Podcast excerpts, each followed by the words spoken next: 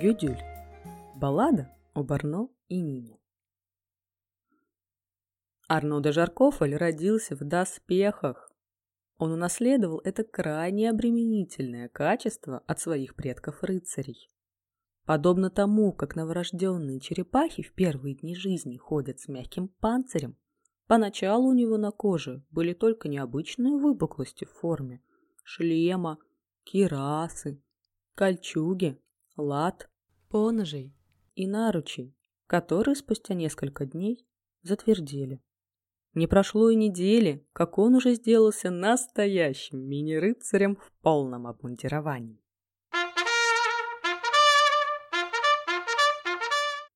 Поднявший забрало его шлема, мог бы удостовериться в том, что это был очаровательный младенец с розовыми щечками, белокурыми кудряшками и смеющимися глазами. Только вот э, снаряжение с него не снималось. Оно было частью его тела, точно так же, как надкрылья майского жука или раковины улитки. Расстроенные этой аномалией, его родители тщетно обращались к самым знаменитым специалистам. «Ваш сын останется таким на всю жизнь», заверяли доктора после тщательного осмотра. «Вам придется смириться с этим». Такая перспектива была тем более печальна, что все это происходило в двадцать первом веке. «Это ужасно!» — вздыхала мадам Жаркофель. «Бедный ребенок всегда будет выглядеть ряженым!» «Как же он найдет работу с таким странным видом?» — добавлял ее супруг. «Никто не будет воспринимать его всерьез!» Что же с ним будет? Горевали они. Сам Арно вовсе не беспокоился об этом и спокойно себе рос. Это был умный и жизнерадостный маленький мальчик. Когда мама приводила его на детскую площадку, товарищи по играм были в восторге. «Где ты взял такой красивый костюм? Прямо как настоящий!» «Это семейная реликвия», Важно отвечал он. Вот повезло! Дашь поносить? Я не имею права его снимать. В общем, доспехи не доставляли ему никаких неудобств. Даже наоборот, они делали его героем детских площадок. Все усложнилось, когда пришло время идти в школу.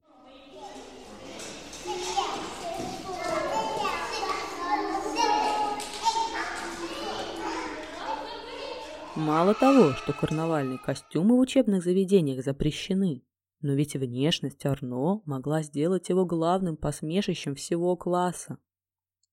Чтобы скрыть этот э, физический изъян, родители покупали ему очень просторную одежду.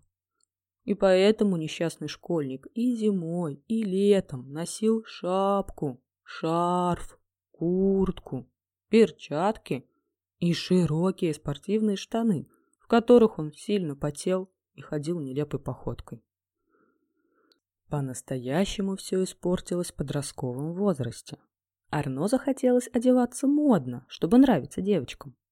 К несчастью, в моде тогда была обтягивающая одежда. И пока его приятели щеголяли в узких джинсах и майках до пупка, он по-прежнему кутался в свой громоздкий маскировочный костюм.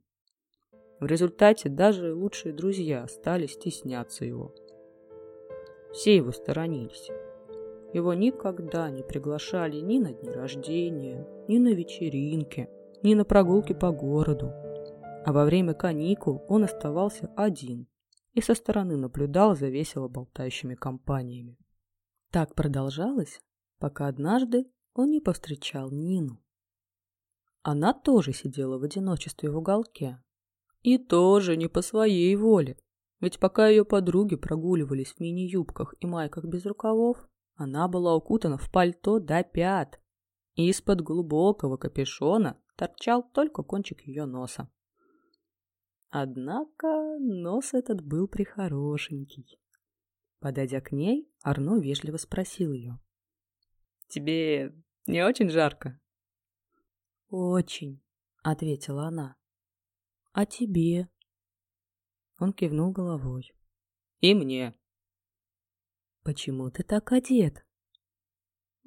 Потому что мне так хочется. А ты? И я. Найдя общее и такое важное между собой, они уже больше не расставались. В конце концов, однажды вечером, когда они слушали музыку у Нины дома,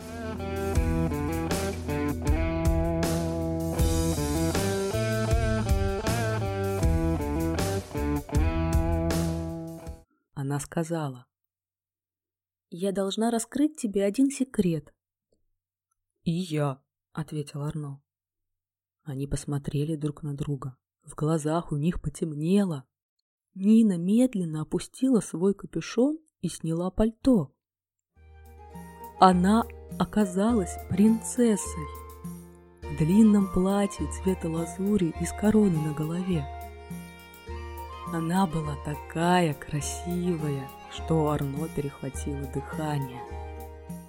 «Я родилась такой», — призналась она. «И я», — сказал Арно, тоже снимая теплую одежду.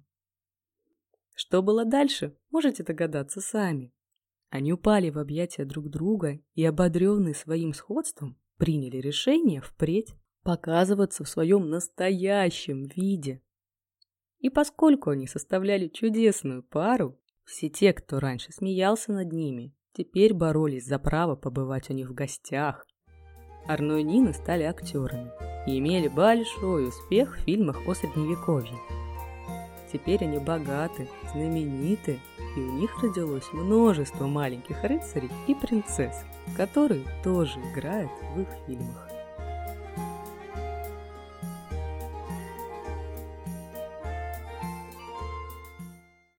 Вы можете поддержать проект путем перевода Donation на банковскую карту или на сайте Patreon, став патроном сказок.